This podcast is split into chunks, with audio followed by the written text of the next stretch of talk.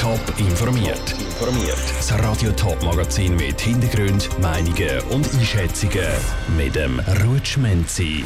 Stadt Zürich feiert nach zwei Jahren Corona-Pause wieder sechs Leute und vier Nationalräte wollen trotz Krieg die Ukraine reisen. Das sind zwei von den Themen im Top informiert. Nach zwei Jahren pandemiebedingter Pause haben Zürcherinnen und Zürcher in diesem Jahr endlich wieder den Böck verbrennen beziehungsweise machen das in einer Viertelstunde. Am 3 hat der Umzug mit den Zünfter und Ehrengästen angefangen. Kevin Widmer, du bist für uns vor Ort. Das Wetter war jetzt ja nicht gerade so knusprig und immer mal wieder nass. Hat es trotzdem einen Haufen Leute am Umzug?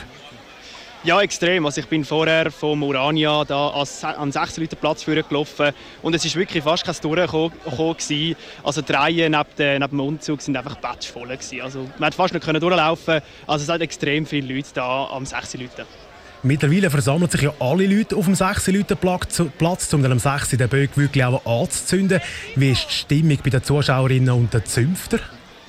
Also die Stimmung bei den Zuschauern und Zuschauerinnen ist äh, sehr gut. Also es versammeln sich extrem viele Leute jetzt momentan auf dem 16 Platz. Ich befinde mich auch gerade auf dem 16 Platz. Die Stege vom Opernhaus ist äh, sehr voll und auch viele Leute hocken auf äh, Autos auf und dass sie am Böck können zuschauen beim Brennen. Ich kann vorher mit ein paar Zünftern reden und auch für die Zünfter ist es mega cool und sie freut sich auch mega, dass jetzt nach zwei Jahren oder drei Jahren Corona endlich wieder kann es noch als 16 Leute stattfinden. Jetzt hat es ja heute schon den ganzen Tag immer wieder geregnet und der Böck und auch der Scheiterhaufen sind sicher recht nass geworden. Was glauben die Zürcherinnen und Zürcher vor Ort, wie lange das es geht, bis es am Böck den Kopf jagt? Ja, am Morgen hat es ein bisschen geregnet, äh, geregnet äh, gegen den Nachmittag hat die Sonne geschonen, also es war auch warm. Gewesen. Ich denke, dass der Haufen ein bisschen trocknen Ich konnte mit ein paar Leuten reden und die meisten sagen, ja, vielleicht etwa um die 10 Minuten bis 15 Minuten, aber länger sollte es eigentlich nicht gehen. Also wenn es jetzt am 16 Uhr regnen kommen ja, dann könnte es ein bisschen länger gehen, aber ich denke mal etwa 10 bis 15 Minuten sollte der Böck heute brennen. Zum Schluss noch, was ist deine Einschätzung oder vielleicht auch Hoffnung? Ja, meine Hoffnung wäre natürlich, wenn es ein bisschen früher würde, äh, äh, explodieren der Böck. Aber ich denke, realistisch wäre etwa so 15 Minuten und 30 Sekunden. Das ist etwa meine Einschätzung. Danke dir, Kevin Widmer, live vom 6. Platz in der Stadt Zürich. Auf toponline.ch gibt es einen Livestream dazu. Vier Nationalratsmitglieder wollen in die Ukraine reisen. Anlass ist eine Einladung vom ukrainischen Parlamentspräsidenten Russland Stefanschuk. Ob sie definitiv reisen können, hängt aber noch von der Sicherheitslage ab. Welche Bedeutung die Reise hat und ob sich die mit der Neutralität der Schweiz vereinbaren lässt, weiss Isabel Block. Das erste Mal seit dem Einmarsch der Russen in die Ukraine sollen auch Schweizer Politiker ins Land einreisen Irene Kählin von den Grünen, SP-Fraktionschef Roger Norman, der Yves Niedecker von der SVP und der Nick Gucker von der EVP möchten genau das machen. Lassen die Umstände zu, so wenn sie in den nächsten Tagen oder Wochen das Kriegsgebiet besuchen. Der Winterthurer EVP-Nationalrat Nick Gucker erklärt, wie die Planung von dieser Reise überhaupt stand. Es hat eine Einladung gegeben vom Parlamentsvorsitzenden von der Ukraine Nationalratspräsidentin und Nationalratspräsidentin Kalin hat es entgegengenommen und ist jetzt das am Prüfen. Weil die Neutralität einer der wichtigsten Grundsätze der Schweizer Außenpolitik ist, haben mehrere Nationalräte das Angebot in die Ukraine zu reisen abgelehnt. Der Nick Gucker aber ist der Meinung, dass sich die Neutralität und die Solidarität gut miteinander vereinbaren lassen.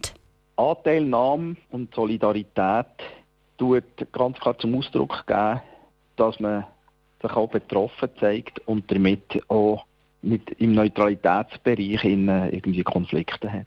Er steht bedingungslos auf der Seite vom Völkerrecht und sieht hinter der Reise große Bedeutung.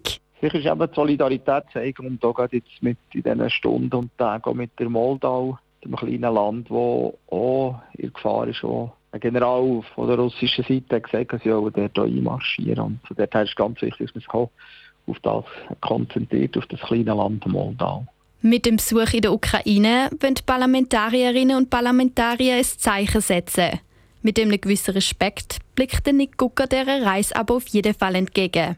Isabel Block hat berichtet, momentan lässt die Sicherheitslage in der Ukraine nicht so ins Land zu reisen. Ob die vier Nationalräte die Reise in den nächsten Tagen oder nächsten Wochen dürfen antreten, steht noch in den Sternen.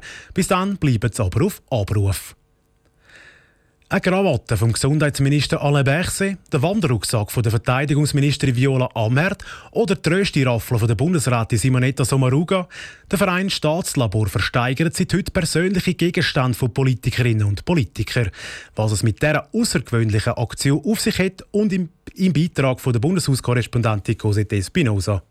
Ein persönlicher Gegenstand von einer Politikerin oder einem Politiker plus eine handgeschriebene Karte dazu.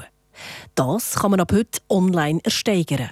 Mit der Auktion will man aufzeigen, dass hinter jeder Politikerin und jedem Politiker auch ein Mensch ist, erklärt die Projektleiterin Paula Beck. Während der Corona-Pandemie ist die Idee gekommen, und zwar ist es umgegangen, dass die Persönlichkeiten aus Politik und Verwaltung oft als Entscheidungsträger in, im Zentrum der Medienpräsenz sind und wir haben jetzt äh, speziell wollen auch die persönliche Seite und auch den Alltag von diesen Personen mehr ins Licht rücken. Die einzelnen Objekte sind so unterschiedlich wie die Persönlichkeiten selber meint Alenka Bonar.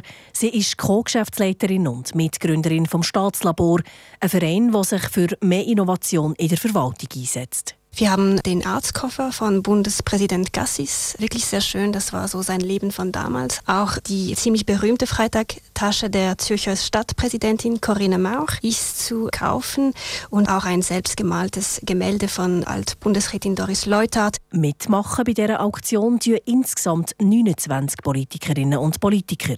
Der Erlös kommt schlussendlich dem Schweizerischen Roten Kreuz zugute. Mit dem gesammelten Geld sollen Menschen unterstützt werden, die wegen der Corona-Pandemie in finanzielle Not geraten sind.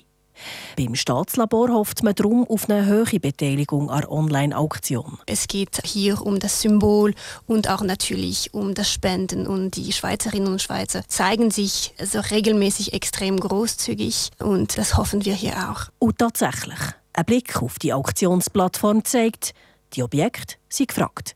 Für einen Arztkoffer vom Bundespräsident Ignacio Cassis sind bereits 500 Franken geboten worden.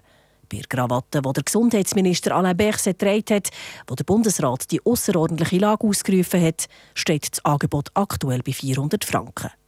Wer welches Objekt dort tatsächlich ergattert, ist am 18. Mai klar. Dann findet die offizielle Auktion statt. Top informiert, auch als Podcast. Mehr Informationen gibt's auf toponline.ch.